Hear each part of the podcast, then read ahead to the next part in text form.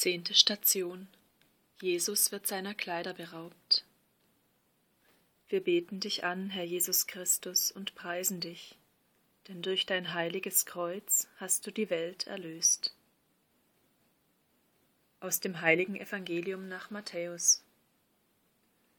So kamen sie an den Ort, der Golgotha genannt wird, das heißt Schädelhöhe, und sie gaben ihm Wein zu trinken, der mit Galle vermischt war. Als er aber davon gekostet hatte, wollte er ihn nicht trinken. Nachdem sie ihn gekreuzigt hatten, warfen sie das Los und verteilten seine Kleider unter sich. Dann setzten sie sich nieder und bewachten ihn. Jesus wird seiner Kleider beraubt. Das Gewand weist dem Menschen seine soziale Stellung zu. Es gliedert ihn in die Gesellschaft ein, macht ihn zu jemand. Die öffentliche Entblößung bedeutet, dass Jesus nun nichts mehr ist, ein Ausgestoßener, der Verachtung preisgegeben. Der Augenblick der Entblößung erinnert uns auch an die Ausstoßung aus dem Paradies. Der Glanz Gottes ist von dem Menschen abgefallen. Nun findet er sich nackt und ausgesetzt, entblößt und schämt sich. Jesus nimmt die Situation des gefallenen Menschen auf diese Weise noch einmal auf. Der entkleidete Jesus erinnert uns daran, dass wir alle das erste Gewand, den Glanz Gottes, verloren haben. Unter dem Kreuz würfeln die Soldaten dann um seine armselige Habe, um das Gewand. Die Evangelisten erzählen dies mit Worten aus dem Psalm 22, 19 und sagen uns damit das, was Jesus den Jüngern von Emmaus nach der Auferstehung sagen wird. All dies ist geschehen gemäß der Schrift. Nichts ist hier bloßer Zufall.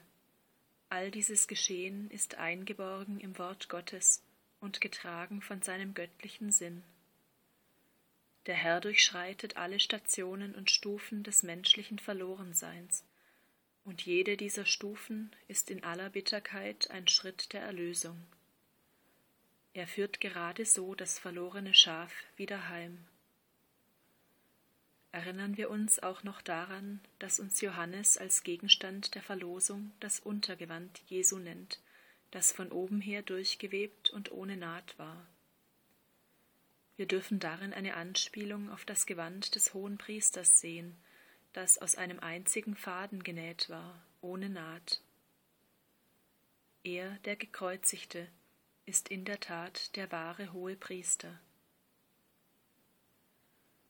Herr Jesus, man hat dich deiner Kleider beraubt, dich der Schande preisgegeben und aus der Gesellschaft ausgestoßen. Du trägst die Schande Adams und heilst sie.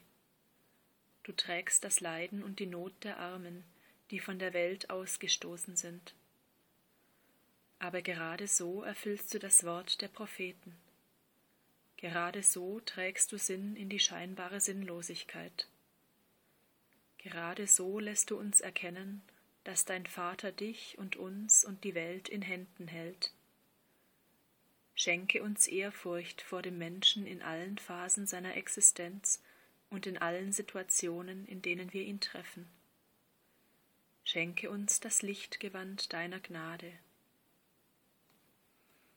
Vater unser im Himmel, geheiligt werde dein Name, dein Reich komme, dein Wille geschehe, wie im Himmel so auf Erden. Unser tägliches Brot gib uns heute und vergib uns unsere Schuld, wie auch wir vergeben unseren Schuldigern. Und führe uns nicht in Versuchung, sondern erlöse uns von dem Bösen. Gegrüßet seist du, Maria, voll der Gnade, der Herr ist mit dir.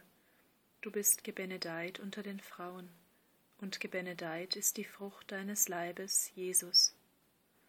Heilige Maria, Mutter Gottes, bitte für uns Sünder, jetzt und in der Stunde unseres Todes. Amen.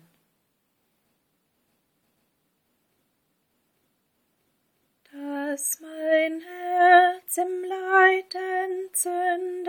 sich mit deiner Lieb verbindet, um zu lieben Gott.